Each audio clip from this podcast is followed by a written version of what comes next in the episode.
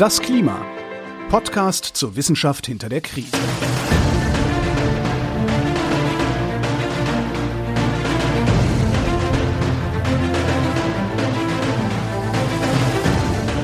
Hier ist das Klima, der Podcast zur Wissenschaft hinter der Krise. Wir lesen den aktuellen Bericht des Weltklimarats und erklären den aktuellen Stand der Klimaforschung jeden Montag mit Claudia Frick und Florian Freistetter. Schönen Hallo. Tag. Ja, wir sind angekommen bei Kapitel 10 werfen aber noch einen Blick wie immer zurück in Kapitel 9, das in der letzten Folge dran war. Und da haben wir über Afrika gesprochen, ein sehr großes Thema. Afrika ist groß, in Afrika passiert viel. Und es war das erste Kapitel des Teils im Bericht, wo man sich mit den einzelnen Regionen der Welt beschäftigt und so der Reihe nach schaut, was denn die Klimazukunft für diese Regionen bereithält. Und Afrika war die erste Region und da haben wir erstmal festgestellt, dass Afrika am stärksten jetzt schon betroffen ist von der Klimakrise und am wenigsten dafür kann für die Klimakrise, was tragisch ist und äh, dann natürlich neben allem anderen rechtfertigt, dass man einen Blick auf Afrika wirft. Wir haben uns dann mit so ein paar Themen beschäftigt, die nicht ganz so offensichtlich sind, zum Beispiel mit dem Tourismus in Afrika, der einen durchaus relevanten Teil ausmacht und auch durch die Klimakrise massiv bedroht ist. Wir haben über Weltkulturerbe besprochen, von dem es in Afrika auch jede Menge gibt das durch die Klimakrise bedroht ist.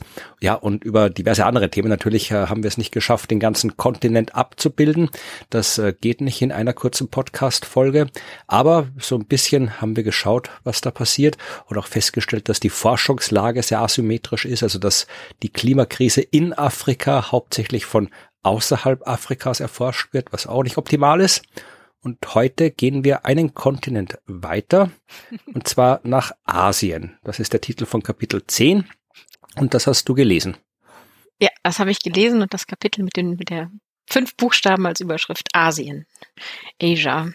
Ja, es ist äh, ähm, ein langes Kapitel, fand ich, obwohl es eigentlich viel weniger Seiten hatte als, glaube ich, dein Afrika-Kapitel. Ja, Afrika war auch, glaube ich, war ein bisschen länger, ja.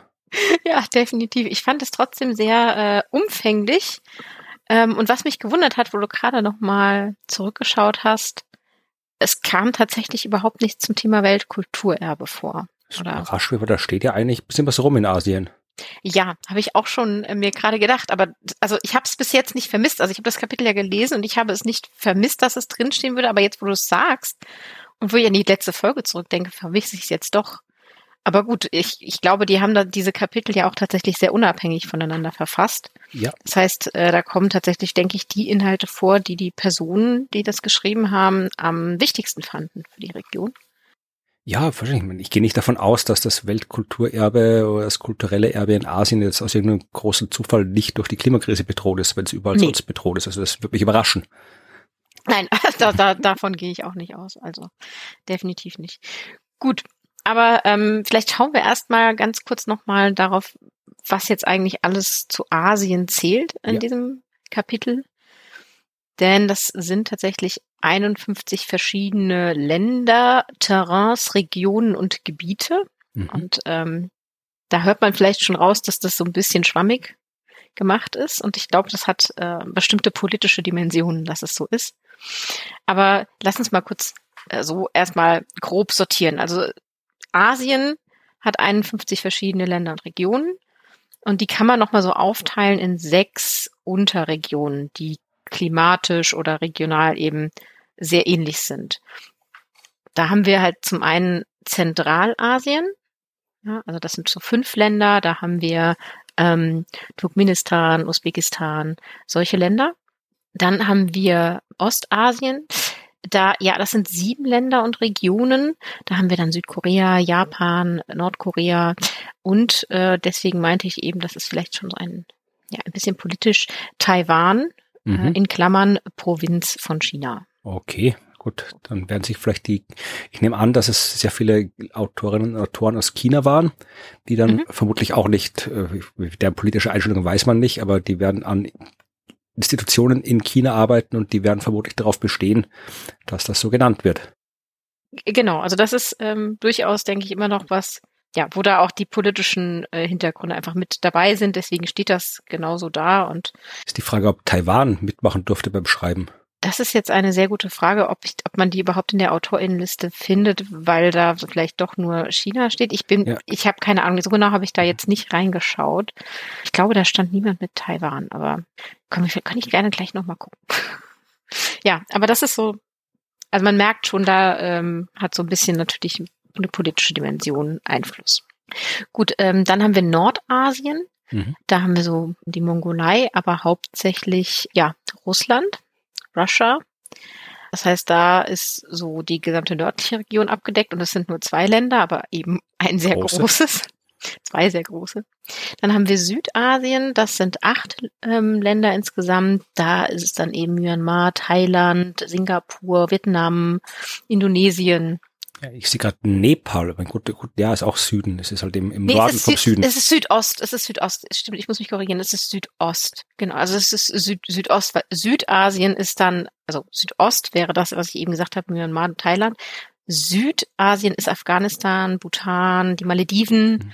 Pakistan, Bangladesch, Indien und Nepal. So rum ist das. Kurz, kurze Verwirrung nochmal für alle gestiftet. Ja, und dann eben noch Westasien bleibt da noch übrig. Da haben wir dann Iran, Oman, Irak, Israel. Ja, also das ist eher das, was man jetzt so geografisch landläufig dann eher so als Kleinasien wie Ferner Osten, arabische Halbinsel bezeichnet, was aber anscheinend mhm. aus IPCC-Geografie-Einteilungsgründen da hier Westasien genannt wird. genau, also ich, ich musste mich jetzt auch wirklich nochmal daran gewöhnen. Deswegen wollte ich das am Anfang mal nennen und vielleicht können wir die Abbildung 10.1 ist das. Mhm ähm, in die Shownotes packen, denn da hat man nochmal die Regionen drauf, wie so eine Blüte aufgespannt. Und da stehen auch die verschiedenen Länder nochmal dran. Ich musste mhm. zwischendrin nämlich immer noch mal reinschauen, wenn sie dann nur schreiben, ah, äh, Nordasien, da passiert das und das und dann überlegte ich noch mal, was war jetzt noch mal Nordasien außer Russland? So und dann musste ich noch mal reinschauen oder mit Westasien genau das gleiche. Das heißt, das ist ganz sinnvoll, sich das immer mal so nebendran zu legen. Wenn man dann sich diese, dieses Blütenblatt, das bunte Blütenblatt anschaut und diese 51 Länder und Regionen, dann wird einem auch sehr schnell klar, wie viele Menschen ja. Äh, jetzt da in Asien sind. Und tatsächlich sind es eben etwa 60 Prozent der Weltbevölkerung, die wir jetzt hier uns angucken, die in Asien, so wie es hier eben beschrieben wurde, leben. Ja, das sind viele. Ja, und äh, du hattest auch noch mal gesagt, dass natürlich Afrika am stärksten ne, betroffen ist von ähm, den Klimafolgen schon jetzt. Und Bangladesch ist auch eines dieser Länder, ne, die davon sehr, sehr stark betroffen sind, gerade von solchen Naturgefahren und Überschwemmungen und Wirbelstürme und Dürren und Hitzewellen. Und Bangladesch, das haben wir jetzt gelernt, das ist in Südasien. Genau, also da gibt's auch einige Länder und Regionen, die sehr, sehr stark schon betroffen sind, andere nicht. Also das Asien an sich ist in sich wieder ganz vielfältig. Also ich war dann total erstaunt, wieso fasst man es dann ne, so groß zusammen, aber natürlich macht man das und dann muss man aber doch wieder auf die Einzelregionen gehen, weil die unfassbar unterschiedlich sind. Und wenn man sich diese Unterschiedlichkeit ein bisschen vor Augen führen will, da würde ich nochmal Abbildung 10.3 mhm. empfehlen. Die zeigt quasi unsere komplette Region und auch nochmal die Abgrenzung. Also da sieht man Nordasien so als das größte als den größten Punkt, nochmal Westasien und so weiter. Und dann sieht man farblich eingefärbt die verschiedenen ja, Ökosysteme, die es dort gibt. Ja, mhm. Also wir haben dann die Tropen und Subtropen da in Südasien und Südostasien. Wir haben ja gut Lakes fand ich auch sehr schön äh, Seen. Also das ist jetzt ein, auch eine Art Ökosystem natürlich, aber das haben wir jetzt hauptsächlich eben nochmal äh, im Westen, ja, wir haben äh, Stein und Eis in der Himalaya-Region, sieht man da so in der Mitte ähm, zwischen Südasien und Ostasien. Ja, das sind so die, die verschiedenen Regionen, über die wir reden. Und ich musste auf der Karte, finde ich, sieht man es fast gar nicht, weil es ein Ökosystem ist, das an sich sehr klein ist, aber sehr, sehr weit verbreitet an den Küsten. Das dunkelgrüne. Mhm, Mangroven. Man ah ja, ja, hier, wenn man, es sucht, findet man es. Hier so zwischen Indien, also da am Eck, am, am westlichen Ende von, nee, östliches Ende von Indien, mhm. hier so runter die, die ganze hier Ecke Richtung Südostasien. Ja, also man sieht, ich finde auf der Abbildung sieht man es kaum. Es gibt noch mal eine ähm, Ab, also man kann sich auf der ähm, Wikipedia, ich glaube, da könnten wir gerne mal den, den Link zu Wikipedia reintun. Äh, gibt es eine schöne Abbildung, wo man sieht, wie die verbreitet sind eigentlich, auch global, Mangroven. Ähm, und die sind halt sehr an den Küsten. Also wer nicht weiß, was Mangroven sind. Das sind Wälder oder ja, Waldgebiete mit ähm, sehr salztoleranten Mangrovenbäumen, die tatsächlich in diesem Gezeitenbereich von tropischen Küsten oder so Flussausläufern liegen. Also quasi an der Küste, die immer wieder überspült werden und nicht überspült werden und sehr, sehr salzhaltiges Wasser haben und trotzdem leben diese Bäume dort. Die können damit tatsächlich sehr gut umgehen in diesen Flussmündungen und an den, an den Küsten. Sind auch gut zum Schutz von Küsten, wie wir schon öfter mal festgestellt haben. Genau. Und dieses Brack- und Meerwasser, das sie da so haben, ne? also die, die sind da natürlich sehr wichtig für den Schutz zum einen der Küste und zum anderen aber natürlich auch sehr davon betroffen, weil Meeresspiegelanstieg, Stürme und so weiter. Ne? Also die sind sehr, sehr wichtig in Asien, deswegen wollte ich es hier nochmal betonen. Und äh, genau, deswegen einmal ganz kurz dieser Hinweis. Aber was wir auch noch haben, ne, wir haben ja natürlich wirklich alle Klimazonen. Ne? Also da muss man echt sagen, wir gehen da einmal durch alle Klimazonen durch, die es gibt. Ganz im Norden haben wir natürlich noch die Tundra, also diese offene, baumfreie Landschaft über so einen Permafrostboden. das ist ja das komplette. Alles, also genau. Äh, dort geht ja quasi hier äh, nördliches Russland, da sind wir schon im Polarmeer oder ja. Eisdecke und allem. Genau, also das ist wirklich einmal von den äh, Tropen, äh, Subtropen bis zum Polarkreis alles dabei. Also deswegen finde ich es umso erstaunlicher, dass man natürlich das jetzt versucht, alles in ein Kapitel unterzubringen, aber natürlich passt das schon. Deswegen, wir gucken, wir, wir gehen einfach mal rein. Mhm. Ich wollte noch mal erst so ganz kurz sagen, was haben wir eigentlich so aktuell am Klima in Asien? Lässt sich schwer sagen. Ne? Also, weil wir halt so viele Klimazonen haben, oder alle Klimazonen haben, die es gibt. Sogar Gebirgsklima, ne? also nicht zu vergessen Himalaya und die ganzen anderen Gebirge. Wir haben Mon Monsun, Monsunwinde und Monsunniederschläge. Wir haben diesen Permafrost. Wir haben in Westasien den, das trockenste Gebiet von allen. Ja, wir haben dafür in Südostasien das feuchteste Gebiet von allen in Asien. Das heißt, eine Beschreibung des Klimas in Asien macht wenig Sinn. Aber wir sehen schon, dass dann eben auch wirklich alle potenziellen Klimakatastrophen und Folgen dort auftreten. Ne? Also Extreme Niederschlagsereignisse mit Überschwemmungen treten dann eben besonders häufig im Monsungebiet auf, also Südost-, Süd- und Ostasien. Tropische Wirbelstürme auch hauptsächlich in Ost- und Südasien. Die Dürren liegen dann eben in anderen Gebieten eben mehr in Westasien. Also das, das aktuelle Klima ist vielfältig, deckt alles ab, worüber wir bisher geredet haben. Ähm, das gilt natürlich auch mit dem Blick auf das zukünftige Klima in Asien. also die, der Temperaturanstieg ähm, erhöht die Wahrscheinlichkeit von Hitzewellen in eigentlich in ganz Asien. Das ist tatsächlich in ganz Asien der Fall. Dürren ähm, natürlich eher in den trockenen oder halbtrockenen Gebieten werden viel, viel mehr in West-, Zentral- und Südasien. Ähm, die Monsunzirkulation wird sich ja abschwächen oder verzögern oder verschieben. Das wird in Südasien äh, ganz große Veränderungen mit sich bringen. Ähm, die Monsunregion wird generell natürlich viel mehr überschwemmt. Ähm, und wir haben natürlich auch den abschmelzenden Gletscher in, vor allem in der Hindukusch-Himalaya-Region. Äh, das heißt, da wissen wir eigentlich ja schon aus unseren vergangenen Folgen, was uns alles so erwartet. Ähm, ich fand es nochmal ganz interessant zu, zu lesen, dass sie sagen, die Gletscher werden im Allgemeinen schrumpfen dort, aber die Geschwindigkeit ist total unterschiedlich in den verschiedenen Regionen.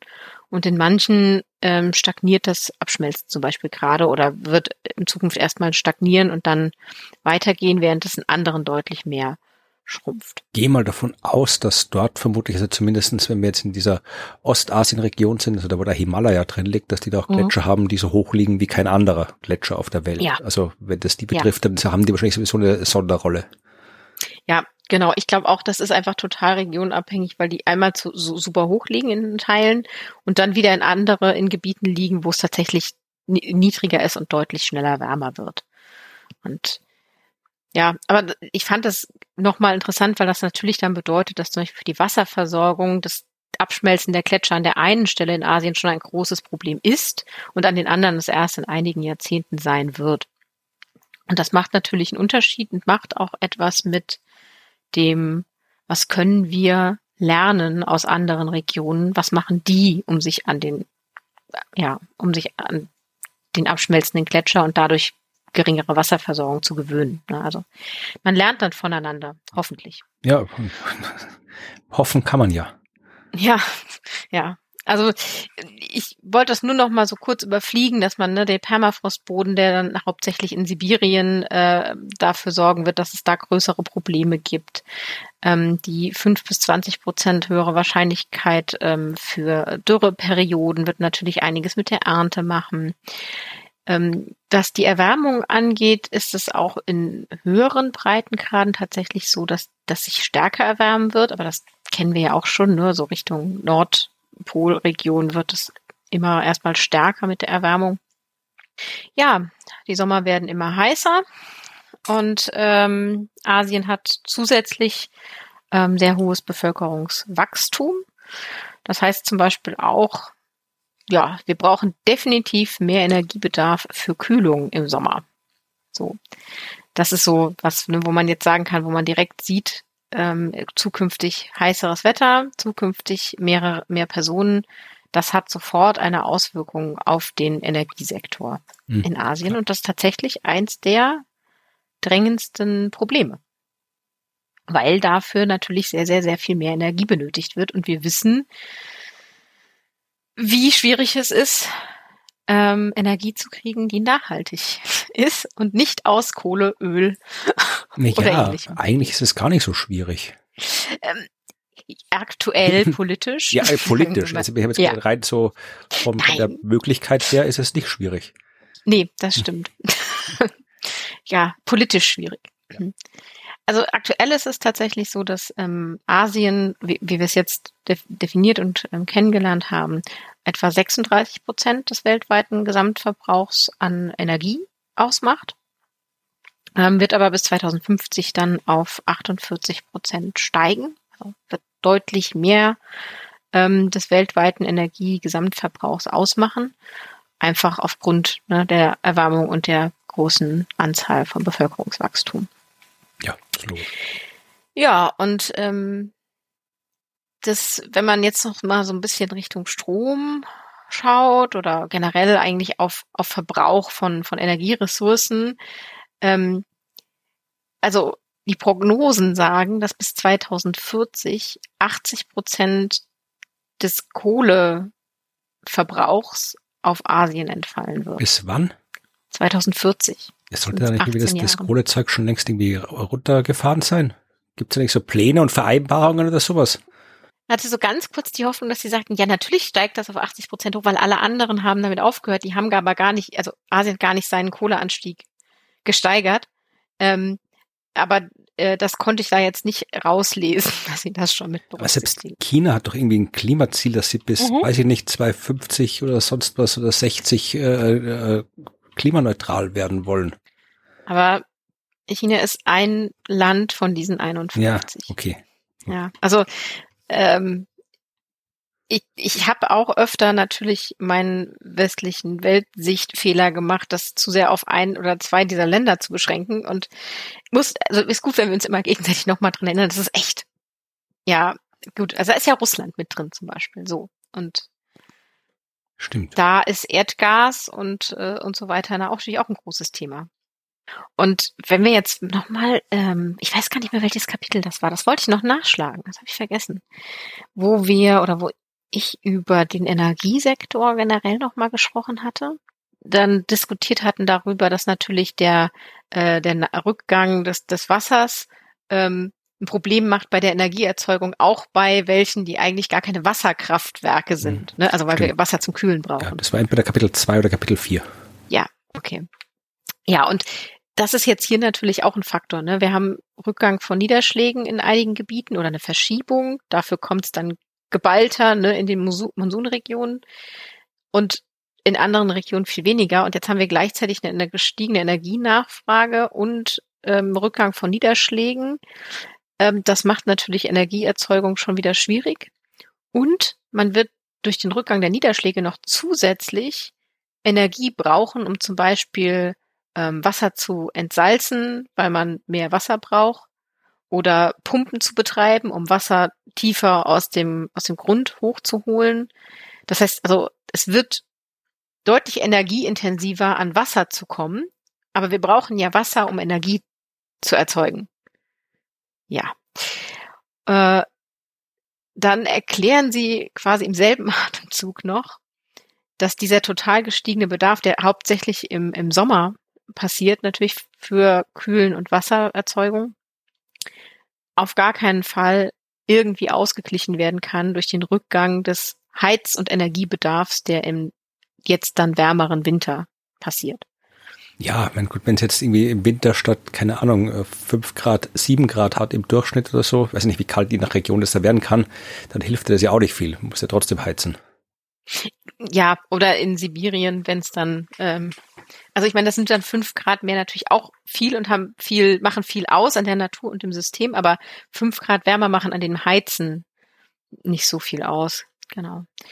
Ja, aber das, das zeigt schon, ähm, dass es da wirklich Problem gibt. Also die steuern da auf ein ganz, ganz großes Problem hin. Und das ist jetzt nicht nur begrenzt auf äh, Kohle, Erdgas ähm, und irgendwie solchen Stromproduktion, äh, äh sondern geht dann auch noch um, um Ölverbrauch. Also tatsächlich ist die Prognose, dass China die USA in zehn Jahren überholen wird als größter Ölverbraucher der Welt. Ähm, Indien folgt dann 2000, in den 2040er Jahren und überholt dann die USA.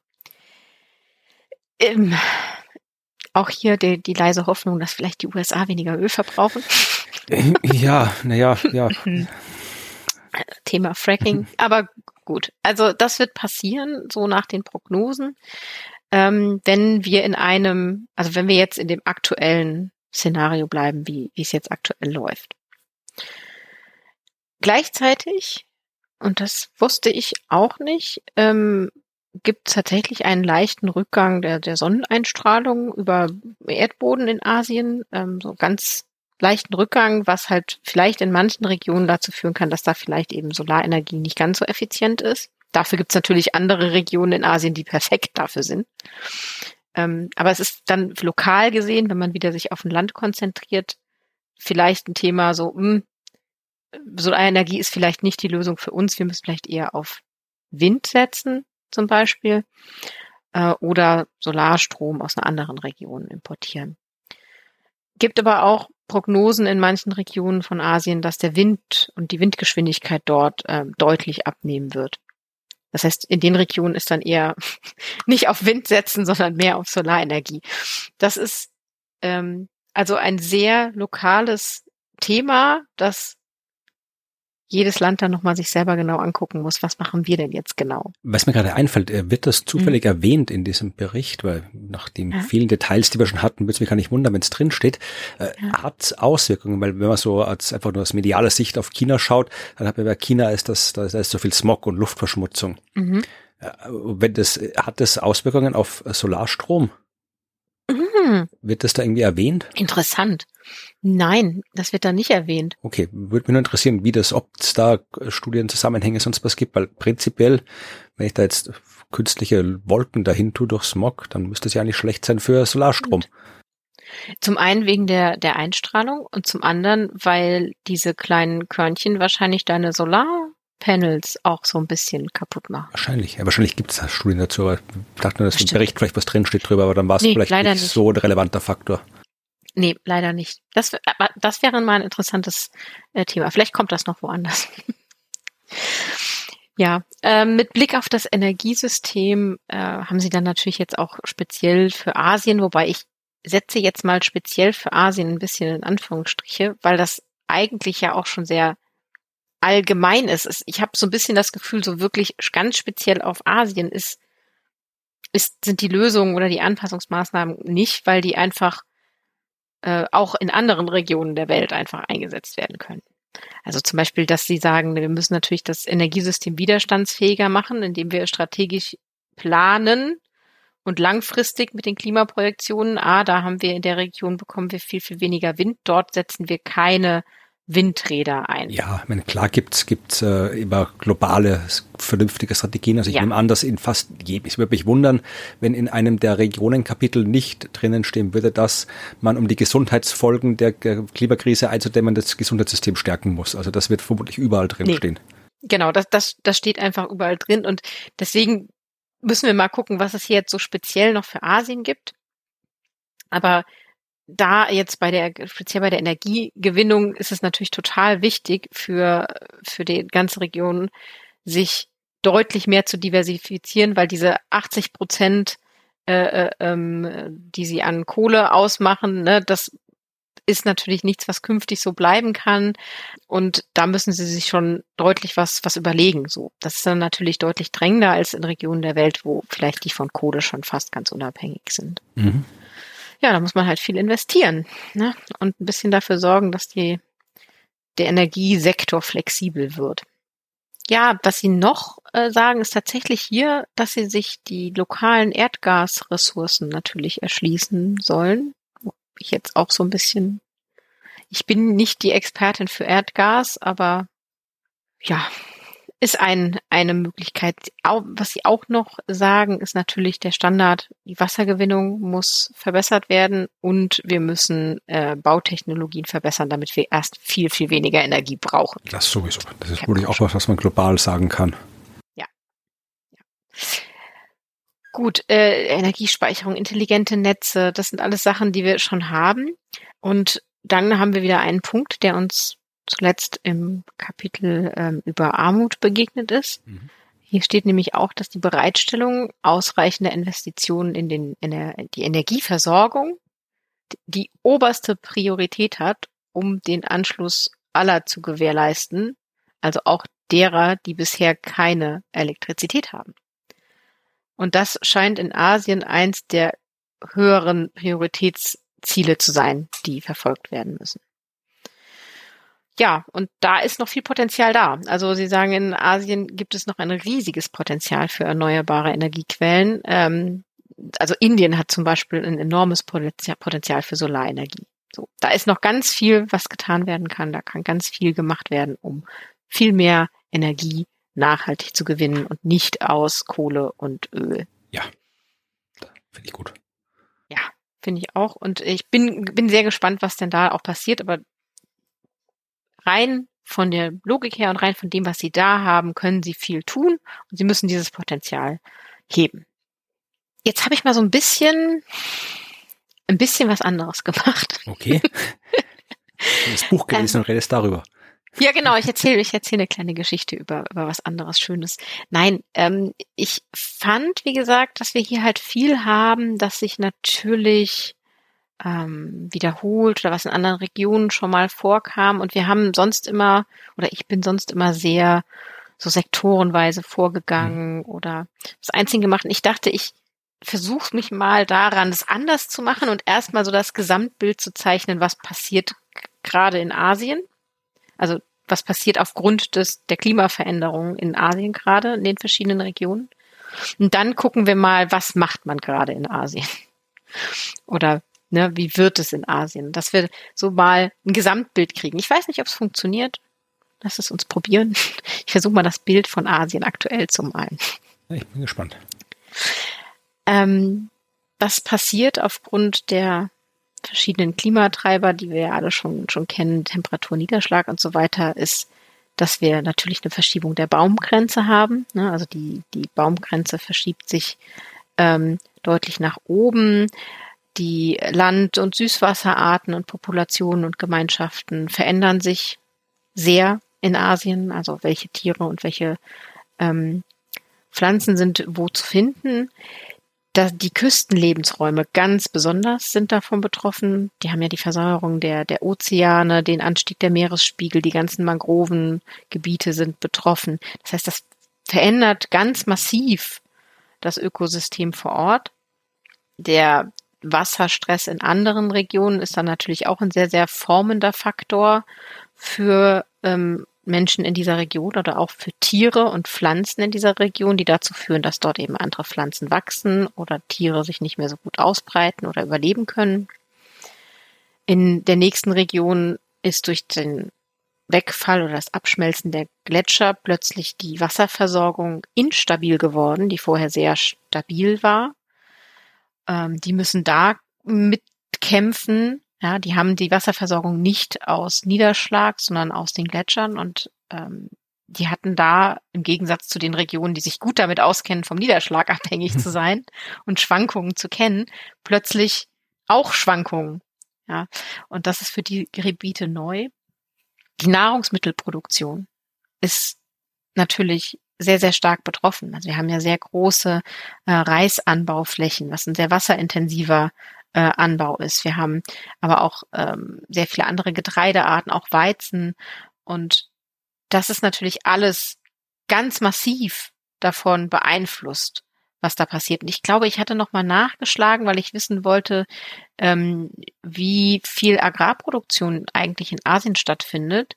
Und das ist tatsächlich weltweit gesehen 67 Prozent Ui. machen die an, an, an, an unseren Agrarprodukten aus. Also das ist schon echt viel. Und wenn da sich was verändert, ja, dann werden wir das natürlich hier auch sehr deutlich merken und alle anderen Regionen der Welt auch. Ja. Reis ist übrigens gar nicht so gut klimamäßig. Nee, tatsächlich nicht. Ich habe gerade genauen Zahlen nicht, aber Geo habe ich gerade irgendwie spontan gefunden. Die Seite ist eine halbwegs brauchbare Quelle. Sagen hier, der, der Anbau von Reis zweieinhalb Prozent der Klimagasemissionen. Ja. Mhm. Und dann auch noch wasserintensiv. Also das ist ein sehr ja, eine sehr äh, fordernde äh, Pflanze. Genau, also wenn dann äh, Beilage, dann die gute deutsche Kartoffel, die ist, die ist die, eine der klimagünstige, also ähm, 0,6 Kilo CO2 äh, bei der Erzeugung von einem Kilo Kartoffeln. Das ist ja spannend.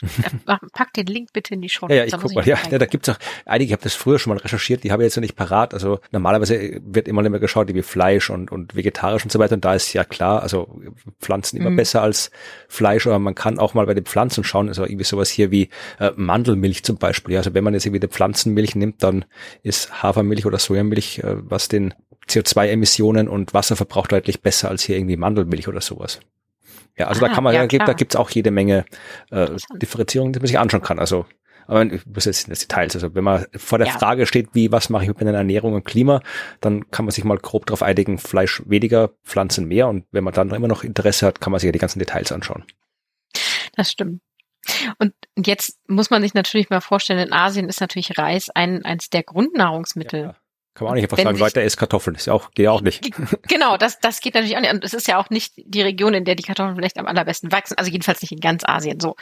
Und das ist halt echt auch ein Kulturgut. Ja, natürlich, ja. Und äh, ja, also ich finde es total äh, interessant, sich dann zum einen darauf zu fokussieren, okay, gut, ist, wir müssen da in der Landwirtschaft einiges verändern, aber dann zum anderen, ja, aber das ist Teil unserer Kultur und so einfach geht es dann auch nicht. Und äh, das ist halt so ein Spannungsfeld, ist sehr interessant, wird aber hier gar nicht so tiefergehend beleuchtet. Dafür gehen sie nochmal darauf ein, dass natürlich in Asien ähm, die städtischen Gebiete, über die wir ja auch schon viel geredet haben, sehr hohem Risiko ausgesetzt sind. Insbesondere, weil es sehr viel ungeplante Verstädterung gibt, also diese informellen Siedlungen, weißt noch, also wo es so ohne mhm, ja. Strukturplan und ohne Sicherungsnetz und ohne ja Selbstverwaltung quasi was passiert. Ähm, ja, also da passiert sehr viel, was dann eben auch dazu führt, dass die Schäden an Infrastrukturen natürlich total ähm, Einfluss haben auf, auf alles Mögliche. Und wir wissen ja auch, wie viel Lieferketten es in Asien gibt. Ja. Also in vielen Regionen. Ne? Also wie viele Produkte bitte ähm, hier ein Made in Taiwan, China oder ähnliches tragen. Und wenn jetzt die Infrastrukturen geschädigt werden, dann brechen diese Lieferketten. Und wenn es in Asien eben darauf aufbaut, dass dort die Lebensgrundlage geschaffen wird und Geld und Kapital geschaffen wird, dann ist eine unterbrochene Lieferkette ein sehr großes Problem. Ja, man, das haben wir auch irgendwann auch in einer früheren Folge, ganz früheren Folge, ja, glaube ich, schon mal besprochen, ganz. dass es ja für die ganze Welt Auswirkungen hat, wo es um die Chip-Produktion in mhm, Taiwan, mhm. glaube ich, ging, die auch unter Stimmt. anderem durch Klimakrisenfolgen und Corona und Pandemie und natürlich alles andere zusammen da zum Stocken geraten ist. Also das hatte dann für die ganze Welt Auswirkungen, wenn die Lieferketten in Asien nicht mehr funktionieren, weil halt die ganze Welt sich äh, vom Produktenexport in Asien wirtschaftlich ernährt. Ja, völlig richtig. Ich erinnere mich. Ja, und das wird ähm, tatsächlich ja dann auch nochmal verschärft, wenn die Städte oder die großen Städte hauptsächlich in Küstengebieten liegen, was ja häufig auch der Fall ist. Ne? Und die werden natürlich noch zusätzlich von ähm, Extremereignissen wie äh, Sturmfluten oder ähnlichem bedroht. Dann heißt, das heißt, da sind die Häfen, die dann deutlich mehr bedroht sind. Ähm, Flughäfen sind ja auch meistens in den großen Städten und wenn die dann an der Küste sind, sind die auch besonders betroffen. Also das ist ein großes Thema in Asien, obwohl natürlich dort jetzt nicht nur große Städte sind. So. Über die Zunahme von Krankheiten möchte ich gar nicht äh, weiter reden. Da hatten wir, hattest du schon sehr viel zu erzählt. Das lasse ich mal so stehen. Aber da wird natürlich auch einiges passieren, auch an Tieren und Übertragung von entsprechenden Krankheiten. Was den Einfluss des Klimawandels auf die pflanzliche Produktion angeht, wo wir es gerade noch von Reis hatten, da fand ich einen super interessanten Teil, der aber sehr, sehr langatmig geschrieben war, weil es war mir so ein, also Reis wächst in der Region künftig weniger aufgrund von, in der Region mehr aufgrund von, also war, waren sehr viele, hat mich so ein bisschen an äh, weiß nicht, ob du mal das Simmerillion versucht hast zu lesen. Hier, also da muss ich jetzt hier mit meinem Nerdtum äh, wirklich ganz, ja. ganz exponieren. Also, es, ich habe immer gehört, Herr der Ringe soll so ein gutes Buch sein. Und dann ja. so mit 18, 19 habe ich gedacht, jetzt lese ich das mal. Und ja. da bin ich aber drauf gekommen, dass äh, Silmarillion äh, auch noch gibt im Buchladen und da stand drauf die Vorgeschichte von Herr der Ringe. Ich habe gedacht, okay, dann muss ich das zuerst lesen. Das heißt, oh ich habe das Silmarillion gelesen und danach habe ich Herr der Ringe gelesen, so wie es sich gehört. Wow. Okay. Also, Respekt. Ja, also wenn es um schwer lesbare Sachen zu lesen geht, dann bin ich hier im richtigen Podcast. Oh, perfekt, gut. Ja, also ich fand das Kapitel vergleichbar damit und ich fand das sehr anstrengend. Ich fand das gut, das Silmarillion übrigens, aber red weiter. ich sag besser nichts. Okay. Ähm, also da, da kann man aber sich halt nochmal so rausziehen, wie die verschiedenen Getreidesorten oder Pflanzensorten eben wo auftauchen. Sie haben oder sich verändern. Sie haben dazu eine Abbildung gemacht. Ich kann die aber nicht empfehlen, weil die Qualität ist eine Katastrophe, ehrlich gesagt. Oh, ich glaube, die habe ich beim Scrollen gesehen. 10.6? ich glaube ja. Warte, warte, warte. Ich muss gerade noch runterscrollen. Ja, 10.6. Es ist wirklich eine ganz, ganz grausige Qualität von der, von der Abbildung. Aber theoretisch könnte man sich da alles rausziehen. Also ich fasse mal so grob zusammen. Reis verliert eigentlich überall. Es gibt nur ganz wenige Ausnahmen. Also es gibt, glaube ich, eine Studie, die irgendwie besagt hat, dass in Nordindien irgendwie die Produktion von Reis steigen könnte. Äh, ansonsten eher das Gegenteil. In Japan bedeutet übrigens, also deutet dieser prognostizierte Rückgang von Reiserträgen äh, in einigen Gebieten darauf hin, dass diese derzeitigen Reisanbaugebiete, wie sie sind, plötzlich aufbröckeln in die bleiben weiterhin geeignet und die hier jetzt aber nicht mehr. Also es ist nicht generell, das gesamte Gebiet wird ungeeignet für Reisanbau, sondern so halb halb, was natürlich auch wieder Spannungen hervorrufen kann. Ne? Und ich fand das ganz interessant, dass Sie sagten, das zerfällt so in einzelne Gebiete, die sind jetzt noch geeignet, die anderen nicht. Und das hat erhebliche Auswirkungen auf mögliche Verlagerungen in den Anbauflächen, aber auch in den, in den kulturellen Aspekten, die da passieren. Ja, also da man kann sich gerne diese diese Abbildung natürlich noch mal ähm, anschauen. Ich habe glaube ich auch später noch mal ein bisschen was da, dazu, aber das ist halt also da gibt's dann natürlich mit Weizen äh, äh, wird dann in manchen Regionen ein bisschen besser. Also kann man sich angucken. Die Kartoffeln in Tadschikistan steigen. Ja? Ja. Ach, siehst du, die habe ich nicht gesehen. Ja. ja, aber ist aber halt ganz, äh, ganz schön gelungen. Also man hat die verschiedenen Länder und Regionen und hat dann nebendran so die, die Getreideart oder die Pflanzenart und nebendran dann steigt oder sinkt und da ist dann nochmal farblich eingefärbt, in welchem Szenario und, und in welchem Jahr wird dann hinten auch nochmal geschrieben. Weil die Studienlage ist halt total stückelhaft, ne? Also stückelhaft, ist das ein Wort? Stückhaft, stückel, stückelig zerstückelt. Ja, ja, Leute verstehen schon. Also genau, es sind ganz, ganz viele kleine Puzzleteile, die alle noch nicht zusammenpassen, weil das einzelne Studien sind, die so vereinzelt sind und das Gesamtbild baut sich erst auf. Und deswegen ist das auch in dieser, dieser Abbildung noch sehr, okay, das gilt für dieses Jahr, das gilt jetzt aber für das Jahr. Es ist noch kein fertiges Gesamtbild. Da ist also noch Forschungsbedarf, sage ich. Was noch ganz interessant ist, ist übrigens, dass natürlich auch, also wenn wir jetzt von Krankheiten über Menschen reden, dass das eine ist, aber das andere eben die negativen Auswirkungen von Schädlingen auf die Landwirtschaft plötzlich ein bisschen anders wird. Mhm. Und ich habe da eine Tierart kennengelernt, von der ich noch nie gehört habe, die Golden Apple Snail, die goldene Apfelschnecke. Klingt wie aus dem Kinderbuch. Ja, klingt irgendwie hübsch und nett, aber ist tatsächlich eine von den 100 berüchtigsten invasiven gebietsfremden Arten Ui. der Welt. Sollte man, mag man nicht begegnen. Der, ich habe nicht geguckt, wie sie. Ja, wenn man Apfel ist, oder? Für Menschen tut sie nichts oder ist die gefährlich? Nee, ich glaube nicht für Menschen. Ich, ich muss gerade, sorry, ich muss mal gerade googeln, wie das aussieht. Oh, die sieht aber harmlos aus. Oh, die kann man essen. Guck, der Wikipedia-Seite ist ein äh, Teller, da kann man, kann man anscheinend auch essen. Ja, interessant. Oh, die Wikipedia sagt sogar, it is also ranked as the 40th worst alien species in Europe. Ja. And the worst alien species of gastroped in Europe. Ja, aber es gibt einen philippinischen äh, Schneckeneintopf, Ginatang Kuhol, äh, Apfelschnecken in Kokosmilch mit äh, Gemüse. Schon gar nicht so schlecht aus. Einfach die Schädlinge wegessen. ja, das, ist, das machen sie mit den Krebsen auch. Da gibt es diese komischen invasiven Krebsarten überall in Deutschland, Österreich. Ach, auch bei mir okay. in dem kleinen Bach, der bei mir am Garten vorbeifährt. Äh, mhm. äh, schwimmt, nee, was tut denn der Bach? Fließend, oder? Fließend. da gibt's diese, äh, ich glaube Signalkrebse heißen die, die sind irgendwie Ach, immun ja. gegen eine andere Krebspest und deswegen sterben die, die heimischen Krebse aus und ja, ab und zu werden diese Gewässer wirklich leer gefischt und dann isst man die einfach auf. Guck mal, da, da kann man noch ähm, mit äh, gutem Gewissen, nein, nicht wirklich, aber gut, okay, wieder was gelernt. Ja, und das äh, bedroht die wichtigsten asiatischen Reisanbauländer, ne? also so China, Indien, Indonesien, Bangladesch, Vietnam, Thailand. Ja, also im Jahr 2080 erwarten wir da so einiges, weil das dann tatsächlich die Lebensbedingungen für die Golden Apple Snail, die goldene Apfelschnecke, ähm, so verbessert hat. Und das ist jetzt so mal das Bild, was ich von Asien so insgesamt einmal zeichnen wollte. Also es ist regional super divers. Die typischen Dinge, die wir in allen anderen Regionen der Welt und auch global sehen, sehen wir hier auch.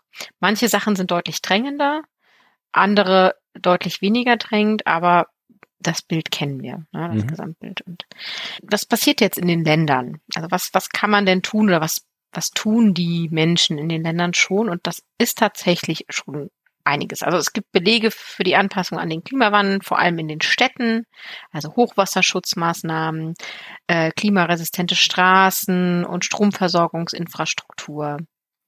Die haben nachhaltige äh, Flächennutzungsplanungen in den größten Städten oder Bebauungspläne.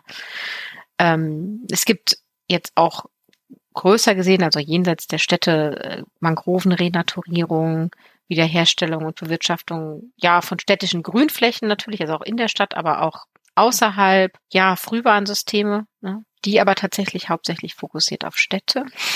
Ja, und Sensibilisierung und Vorsorgemaßnahmen, die so eher individuell sind, werden passieren auch. Was da aber meistens noch drinsteckt oder was sehr, sehr viel drinsteckt, ist sehr viel reaktives Anpassen. Also man tut etwas, nachdem man schon einen Schaden hatte. Es passiert noch wenig proaktiv. Ja, das werden wir noch öfter hören, kann ich schon mal prognostizieren. Ja. Oh Gott, okay, gut.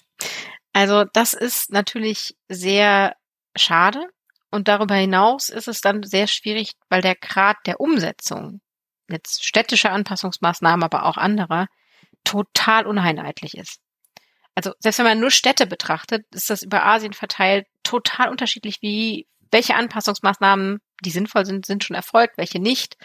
Eine Stadt ist schon sehr weit, die nächste gar nicht. Und wenn man dann nochmal auf das Stadt-Land-Gefälle schaut, wird's nochmal anders und noch deutlich schwieriger. Also dieses Adaption Gap, ne, diese Anpassungslücke, über die wir schon gesprochen haben, die ist da enorm in manchen Gebieten. Was vielleicht auch erklärt, dass es eine ganze Box gibt, Box 10.2, die sich dem Thema Migration mhm. widmet, innerhalb von Asien, aber auch aus Asien heraus, wobei es hauptsächlich jetzt erstmal um Migration innerhalb der asiatischen ähm, Länder dreht. Ähm, ja, das ist tatsächlich eine der wichtigsten Strategien zur Sicherung des eigenen Lebensunterhalts in Asien die ziehen von einer Region in die nächste, um sich anzupassen oder aus einer Stadt in die andere oder eben aus von der ländlichen Region in die Stadt, um besser geschützt zu sein. Ja, was die Süßwasserökosysteme in Asien angeht, wo wir ja schon gelernt haben, in manchen Regionen wird sehr viel trockener, in anderen Regionen wird es instabil, weil die Gletscher nicht mehr vorhanden sein werden in Zukunft. Da passiert schon etwas, so in Richtung Verbesserung der Konnektivität der Flussnetze, also, ne, also Verbindungen mhm. schaffen mhm. zwischen verschiedenen Flussgebieten. Was da auch noch an Optionen da ist, die noch nicht voll ausgeschöpft werden, ist die Ausweitung von wirklichen Schutzgebieten, ne, also Schutzgebiete für Flussränder, Flussgebiete, also dass man da nicht begradigt oder nicht zu viel von ähm, bebaut, aber auch Schutzgebiete für die Tiere, die innerhalb der Flüssen leben. Das heißt, da ist noch Potenzial da ja, zum Beispiel auch schattenspendende äh, Bäume pflanzen, um Wasser zu schützen vor Verdunstung oder auch um die Temperatur zu senken äh, über Flüssen, damit gefährdete Arten da länger leben. Das sind so Sachen, die kann man dort noch viel mehr umsetzen, als sie bisher getan werden. Äh, da ist noch einiges möglich und es ist eine sehr wirksame Maßnahme, die sie da benennen. Das gleiche gilt natürlich für die Mangroven. Das hatten wir ja schon. Die Wiederherstellung der Mangroven ist eines der wirksamsten Instrumente zur Verbesserung auch übrigens der Kohlenstoffspeicherung. Ja, weil die sehr viel Kohlenstoff speichern. Also es ist sowohl etwas für die Anpassung als auch für äh, die Abmilderung von unserem Klimawandel und vom CO2-Ausstoß. Das heißt, das ist etwas, da können ganz viel in diesen Ländern passieren. Und da haben die ein ganz hohes Potenzial, sich sowohl anzupassen als auch global etwas für die Abmilderung zu tun. Was auch passiert, ist ganz interessant, das, das kannte ich jetzt noch nicht und ich musste mich da jetzt erstmal so ein bisschen äh, reinlesen, um zu verstehen, was gemeint ist. Äh, und zwar der Begriff Aquifer Storage and Recovery. Okay, Aquifer ist so wasserführende irgendwas, Schichten, keine Ahnung. Ja, Speicherung und Rückgewinnung. Okay. Das ist tatsächlich sowas wie eine Art ähm, klimasichere Süßwasserquelle, indem man Wasser, das zum Beispiel aus, ja, aus Niederschlag entsteht oder aus, aus jetzt, wenn der Fluss gerade viel Gletscherwasser führt, gespeichert wird, ja, unter, unter im Untergrund aufgefangen wird und gespeichert wird, um dann eben später verwendet, verwendet zu werden. Mhm. Also, wenn man schneegespeisten Fluss, Flüsse hat oder gletschergespeiste Flüsse, ähm, dann kann man das Wasser quasi vielleicht äh, ja auffangen und ne, ähm, in der Zeit, in der da nicht viel kommt, wiederverwenden. Ist auch natürlich was für die Regionen, wo es dann extreme Niederschlagseffekte gibt, wo dann einmal alles runterkommt und dann ist wieder eine sehr lange Dürreperiode. Also dass man das quasi speichert und das kann man über Monate, aber auch, da steht tatsächlich can range from months to decades. Okay. Wow. Ja. War mir nicht klar. Ja, also das tatsächlich auch mit Absicht zu tun. Also es gibt natürlich Grundwasser, ne? also wo das tatsächlich auto, also natürlich passiert, aber das tatsächlich auch noch zu planen und zu versuchen, das irgendwie besonders äh, aufzufangen und dort zu schützen, ist auch eine Möglichkeit, die dort in Betracht gezogen werden sollte. Anbauprodukte ändern sich sowieso schon, ne? also das muss ich, glaube ich, nicht nochmal sagen, dass das sowieso passiert. Was ich auch noch interessant fand, war dabei, dass es nicht nur darum geht, die Arten zu verändern. Also wir machen jetzt keinen Reis, sondern Weizen, weil das jetzt besser funktioniert, sondern die Saatgutqualität zu verbessern. Mhm. Also die versuchen im Moment ganz viel mit Düngung, mit ähm, Einsatz von Pestiziden, ähm, Anpflanzung von Bäumen, die Schatten spenden oder mit ähm, ja mit Wasserspeicherung, damit dann künftig wieder Wasser zum äh, Bewässern da ist, zu machen, bevor sie jetzt weggehen von dem Saatgut, das sie gerade verwenden, also von der von Reis oder von Weizen oder von Kartoffeln. ja, also man versucht vorher noch einiges anderes zu machen und ganz interessant, es bilden sich Bauerngemeinschaften. Okay. Also Gemeinschaften von Landwirtschaftsbetrieben, die ein gewisses diverses da fällt mir das Wort nicht für ein, Anbauverhalten haben. Also die, die verschiedene Arten von, von Pflanzen anpflanzen und verschiedene Anpassungsmaßnahmen. Ja, ja, kann man, kann man sagen. Also die bilden Gemeinschaften, um sicherzugehen, dass sie gemeinsam immer genug haben. Also es ist so, so eine Gemeinschaft als Versicherung quasi. Und dieser Ansatz ist tatsächlich auch etwas, was groß gedacht wird. Also landwirtschaftliche Versicherungen sind ein total vielversprechender Anpassungsansatz in Asien. Also die machen Versicherung für Ausfall von landwirtschaftlichen Produkten oder ne, also da, oder von potenziellen Ausfällen durch Dürren. Die werden versichert, damit die Bauern, die anbauen, es trotzdem weiterhin tun und nicht alleine die finanziellen Konsequenzen tragen, wenn es tatsächlich mal einen kompletten Ernteausfall aufgrund von einer extremen Dürre gibt. Das hilft natürlich wenig jetzt dem Gesamtessensversorgungssystem, ne, aber es hilft den Bauern, die anbauen, damit sie im nächsten Jahr das wieder tun können. Mhm. Obwohl sie einmal einen kompletten Ausfall hatten. Und da gibt's einen gesamten Abschnitt zum Thema Versicherung. Ist jetzt nicht mein, mein Lieblingsthema, muss ich gestehen. Trotzdem bin ich da noch mal so ein bisschen reingegangen, weil die benennen, dass bisher eigentlich diese Versicherungen hauptsächlich darauf basiert haben, Verluste auszugleichen. Also Ernte ist ausgefallen und dann wurde ausgerechnet, wie viel ging denn da verloren oder noch, noch extremerer Fall, es gab einfach so Soforthilfemaßnahmen, ne, so Pauschalhöhen und man musste dann alles wieder aufbauen und so weiter. Und man hat dann tatsächlich erkannt, also von Regierungsseite und Verwaltungsseite, dass das deutlich mehr kostet, das so im Nachhinein zu machen und dann auch noch so auszurechnen und äh, dann passt es vielleicht nicht tatsächlich mit dem wirklichen Verlust zusammen, als wenn man so ein bisschen proaktiv wird. Jetzt sind wir wieder bei proaktiv und eher so die Risikofinanzierung mit übernimmt. Also du gehst ein hohes Risiko ein, weil du in der Region anpflanzt und dann dafür zu sorgen, dass man entsprechend schnell Geld bekommt, basierend nicht nur auf, das ist dein tatsächlicher Schaden, sondern auf solchen Wetter, Wetterindizes, also Wetterindexversicherungen. Also wir sehen hier, hier kommt eine Dürre oder wir haben hier eine Überschwemmung und dafür bekommst du deinen Ausfall bezahlt oder deine Versicherung greift hier, ohne dass du mir jetzt ne, im Detail vorrechnen musst, welcher tatsächliche wirtschaftliche Schaden ist dir denn entstanden. Weil es ist ja nicht nur der wirtschaftliche Schaden, der entstanden ist. Es ist ja auch ganz was anderes noch passiert. Und das fand ich interessant, dass sie da weggehen und versuchen wegzugehen von dieser reinen Schadenserfassung und sondern wirklich eher mehr auf ja modellierte Risiken aufbauen und damit so ein bisschen verhindern, dass sich da irgendwas verzögert, weil es so Ewigkeiten dauert, diesen Schaden auszurechnen. Hat natürlich auch Schattenseiten, ne, sagen sie auch, also Mangel an zuverlässigen Wetterdaten und, und verlässlichen Prognosen kann dann natürlich ein Problem sein, je nach Region. Aber der Ansatz äh, ist sehr interessant. War mir bisher nicht bewusst, dass man da in die Richtung denkt, aber ähm, da ist Asien wohl weit vorne dran und ich fand das doch mal eine schöne positive Seite. Ja, auf jeden Fall. Das kann kann man ab und zu mal auch haben.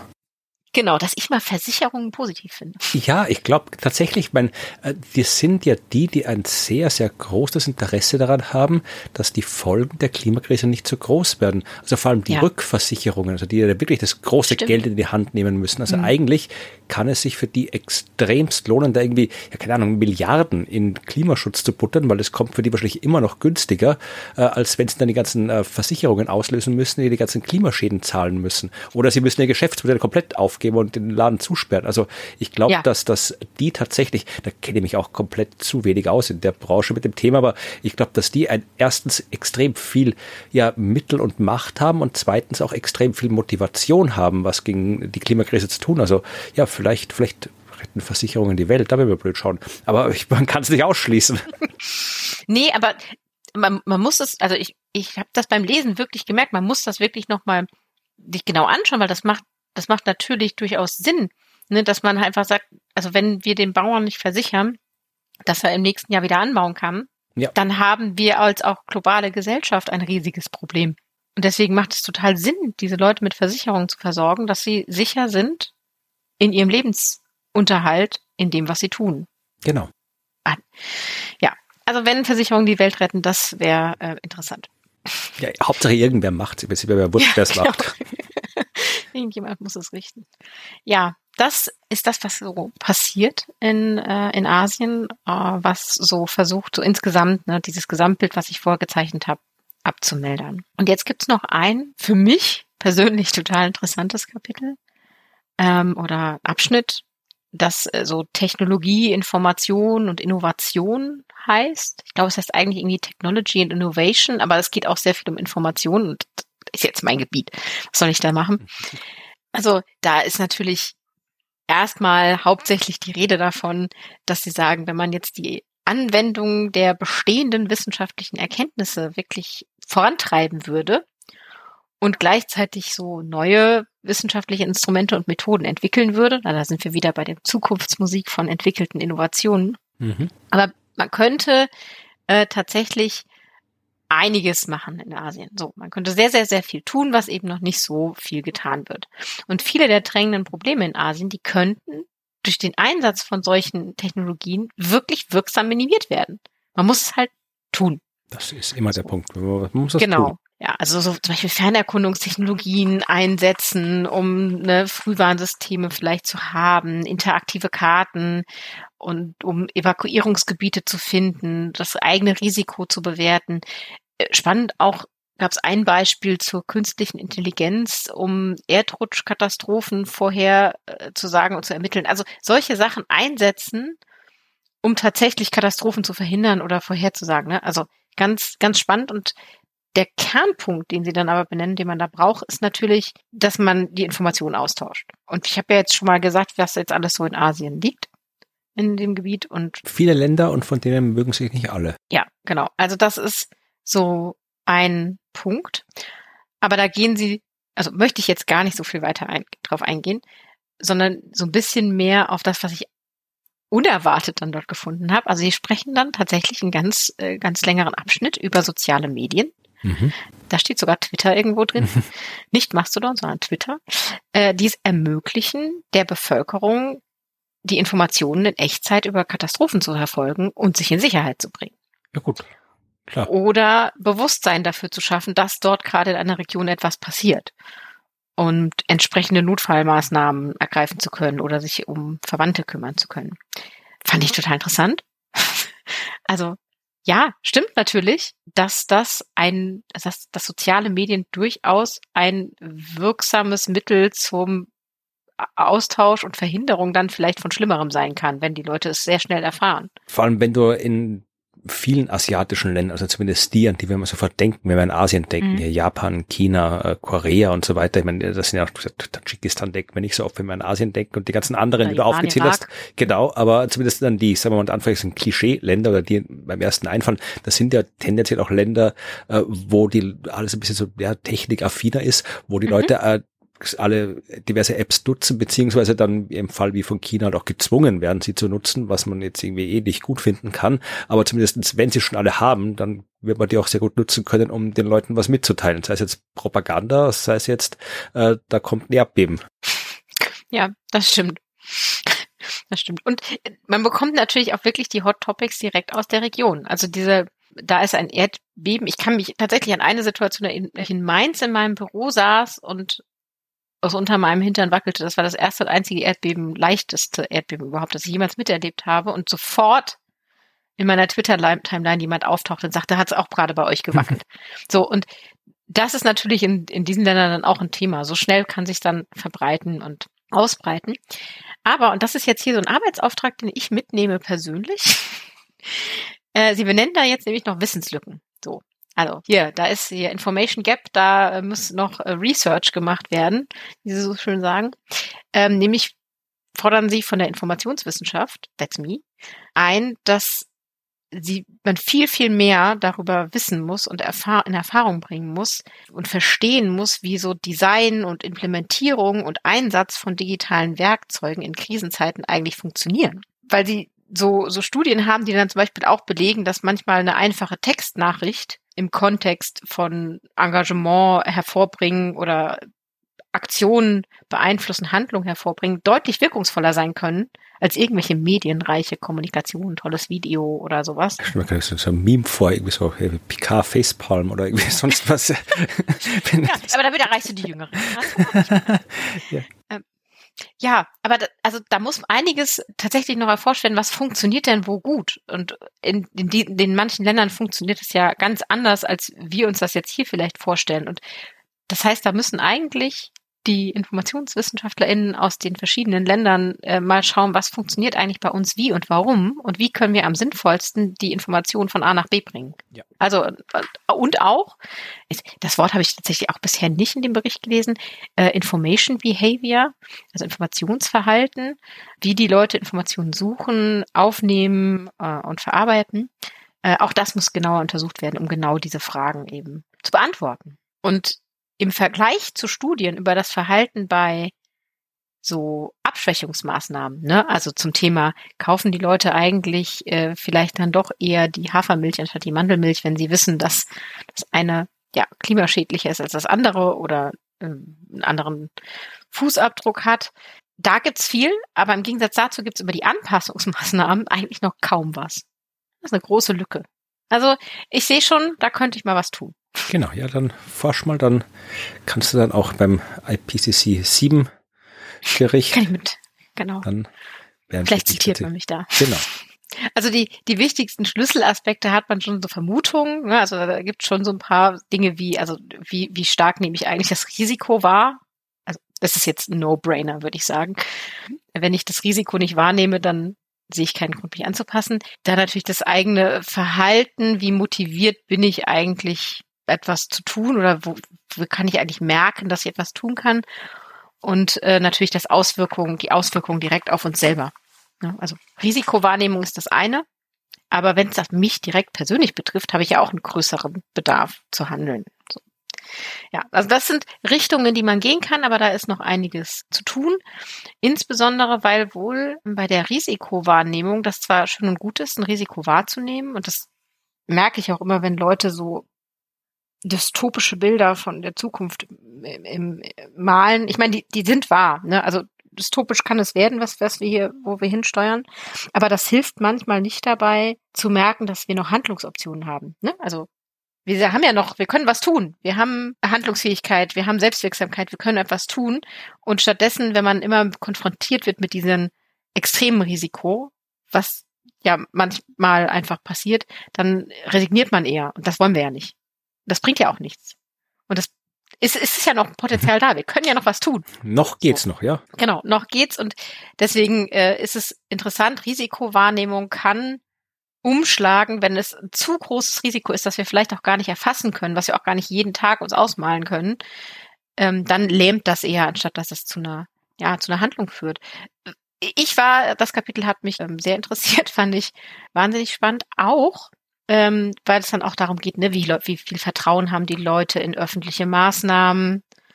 Ja, in einigen Studien steht, äh, wenn man ein hohes äh, Vertrauen darin hat, dass der, ja, dass äh, der Staat oder das Land schon eine gute Maßnahme machen wird, dann erhöht das die Motivation, sich auch anzupassen. Und in anderen Studien ist genau das Gegenteil der Fall. Also Ach, die machen das ja schon, dann muss ich ja nichts tun. Ich wollte gerade sagen, ich kann mir beides vorstellen. Also, äh, dass da, wenn jetzt hier der Staat so sagt, ja, ach, da, da kümmert sich doch der Staat drum, dann muss ich doch nicht. Oder andererseits kann natürlich so ein sich kümmernder, aktiver, proaktiver Staat natürlich auch ein Vorbild sein. Ja. Also, ja. ich kann mir beides gut vorstellen, wie das funktionieren ja. kann.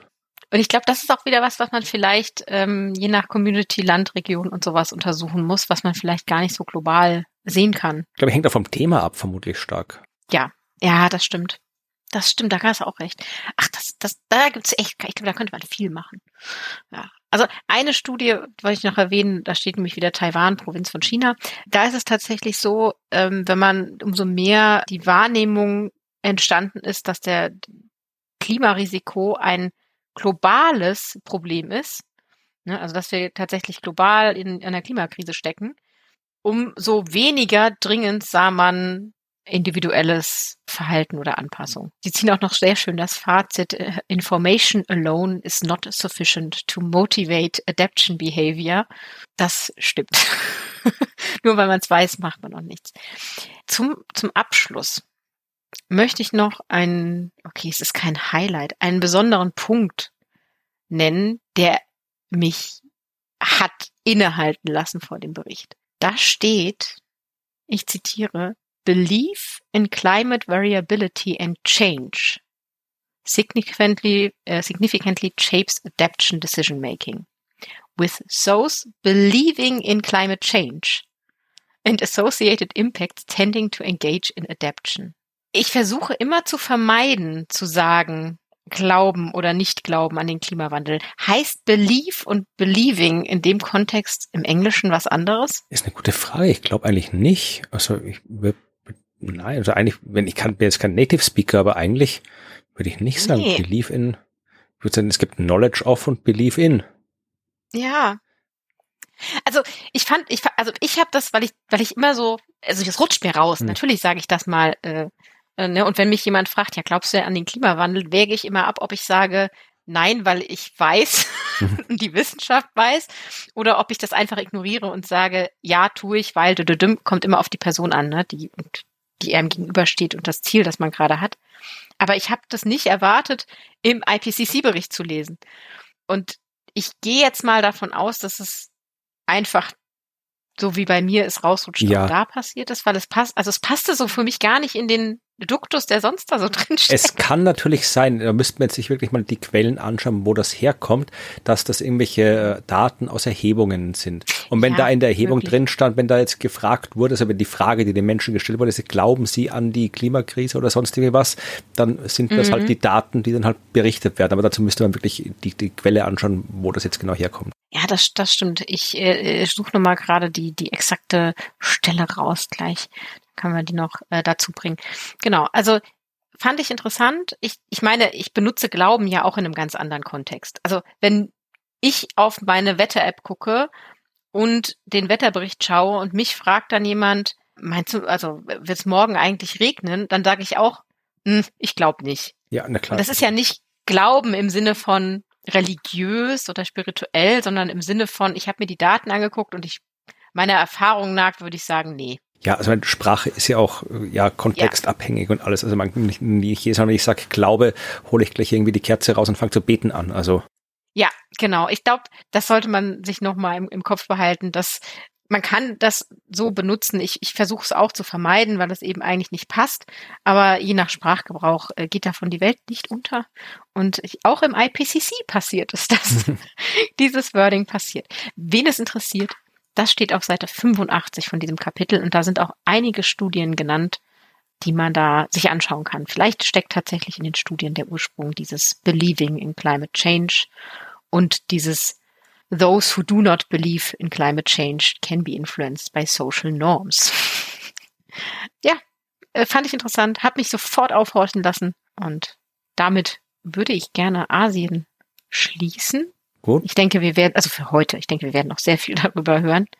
Aber das Kapitel 10 Asien. Ja, Zumindestens was die Überschriften angeht, bleiben wir demnächst noch ein bisschen in Asien. Wir rücken dann in der nächsten Folge ein kleines Stückchen, ja, so nach, nach Südosten, Süden, je nachdem von welcher Richtung äh, Asiens aus wir betrachten, mehr oder weniger weit nach Osten. Kapitel 11, das in der nächsten Folge dran sein wird, heißt Australasien, Australasia, äh, ist aber, kann ich schon verraten, eigentlich nur ein Sammelbegriff für Australien und Neuseeland. Also diese beiden Länder werden uns dann in Kapitel 11 beschäftigen und da werden wir tatsächlich einiges von den Themen wiederhören, die wir jetzt besprochen haben, aber auch vieles, über das wir noch gar nicht gesprochen haben. Okay, da bin ich jetzt sehr gespannt. Ja, ich auch. Das hören wir dann nächste Woche. Und bis dahin sagen wir euch noch, wie ihr uns was sagen könnt. Ja, es kann ja sein, dass ihr uns Fragen schicken wollt oder Lob schicken wollt oder Anmerkungen schicken wollt oder sonst irgendwas schicken wollt. Dann tut das bitte per E-Mail an podcast.dasklima.fm. Ja, da erreicht ihr uns. Wenn ihr einfach nur schauen wollt, welche Grafiken wir erwähnt haben, wenn ihr auf die weiterführenden Links klicken wollt, die wir erwähnt haben, dann könnt ihr auf die Homepage dasklima.fm schauen. Da findet ihr alle Folgen, alle Shownotes, alle Bilder und so weiter. Und ihr könnt uns natürlich auch auf den üblichen Podcast-Plattformen bewerten. Das freut uns, das hilft uns. Da haben wir nichts dagegen, wenn ihr das tut. Und ansonsten freuen wir uns natürlich am meisten, wenn ihr uns einfach zuhört. Und bevor wir uns verabschieden, möchte ich noch eine E-Mail erwähnen, die uns zugeschickt worden ist in den letzten Tagen, Wochen. Also wir kriegen ganz viele und ich lese sie auch alle, aber tatsächlich äh, können wir nicht alle in den Folgen besprechen natürlich und auch auf alle nicht antworten. Oft sind sie auch keine E-Mails, auf die eine Antwort notwendig ist, aber manchmal ist eine E-Mail interessant und dann äh, erwähnen wir sie auch in der Sendung, weil nämlich eine Frage gestellt wurde, auf die wir keine Antwort haben und mit wir meine ich mich, weil vielleicht hat Claudia eine Antwort, das werden wir gleich hören. Äh, Susanne hat uns geschrieben und sie hat uns gelobt und sie findet das sehr gut dafür und sie hat uns weiterempfohlen, was wir gut finden, aber sie schreibt auch, sie ist oft mit einem Freund aus Indien Indien im Austausch über Klima und so weiter mhm. und der Freund aus Indien spricht kein Deutsch. Und sie fragt uns, ob wir ein Pendant zu unserem Podcast im englischsprachigen Raum kennen. Ein Podcast, der ähnlich unterwegs ist wie wir. Sie hat nichts gefunden und fragt uns deswegen. Also ich gibt jede Menge Podcasts auf Englisch, die mhm. sich mit dem Klima beschäftigen, aber ich nehme mhm. an, Susanne fragt nach einem Podcast, der so wie wir ja relevante Teile des IPCC-Berichts liest und erklärt. Äh, da wüsste ich jetzt spontan nix, äh, was nicht heißt, dass es das nicht gibt, aber ich wüsste nix. Äh, weißt du was? Ich habe auch gerade überlegt, nee, also ich hatte mal am Anfang gesucht als wir angefangen haben, ob es so etwas äh, im englischsprachigen Raum schon gibt. Und damals gab es nichts. Ich kann mich jetzt auch nicht zwischenzeitlich erinnern, dass da mir irgendwas aufgeploppt wäre. Okay, naja, wir haben ja äh, eine Hörerschaft, die informiert ist. Vielleicht weiß mhm. es jemand von euch, dann sagt uns bitte Bescheid. Und ansonsten, ja, dann sind wir halt weltweit der einzige Podcast, der das macht. Das kann man dann auch nicht ändern müssen wir noch äh, übersetzen. Ja, ja, kann ja ich nicht. Ähm, ich bin froh, wenn ich das, das gelesen kriege, was hier drin steht. Also wenn ihr was wisst, dann äh, meldet euch bitte, dann sagen wir das weiter an Susanne. Und ansonsten hören wir uns dann nächste Woche in Australasien wieder. Wunderbar. Bis dann. Tschüss.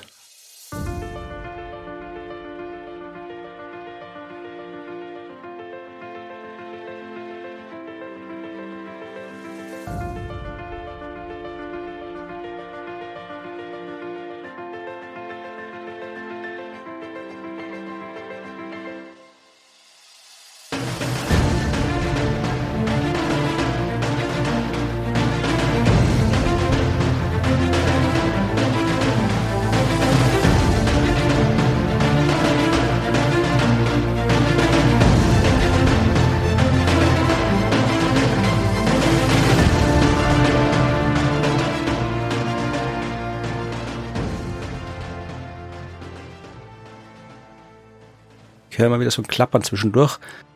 Ich versuche mal, mich umzugestalten, aber ich glaube, Moment. Ja, ich habe eine Taktik entwickelt. Ich habe ich hab das Kabel äh, einfach unter äh, mein äh, T-Shirt äh, gepackt. Sehr das gut, könnte, das könnte helfen. Wunderbar. Gut, dann geht's wieder weiter. Low, low. Was heißt Low Key? Wenn ich auf der Bühne stehe, dann geht das Kabel immer durchs T-Shirt durch. Ach, stimmt. Ah, okay, gut. Das ist State of the Art. Okay. Bei mir zu Hause alles Hightech. Okay. Ich habe tatsächlich das Kabel erst unter mein T-Shirt getan, aber das hat nicht so gut gehalten. Jetzt habe ich es um meinen Star Trek Communicator Pin gewickelt, den ich anhabe.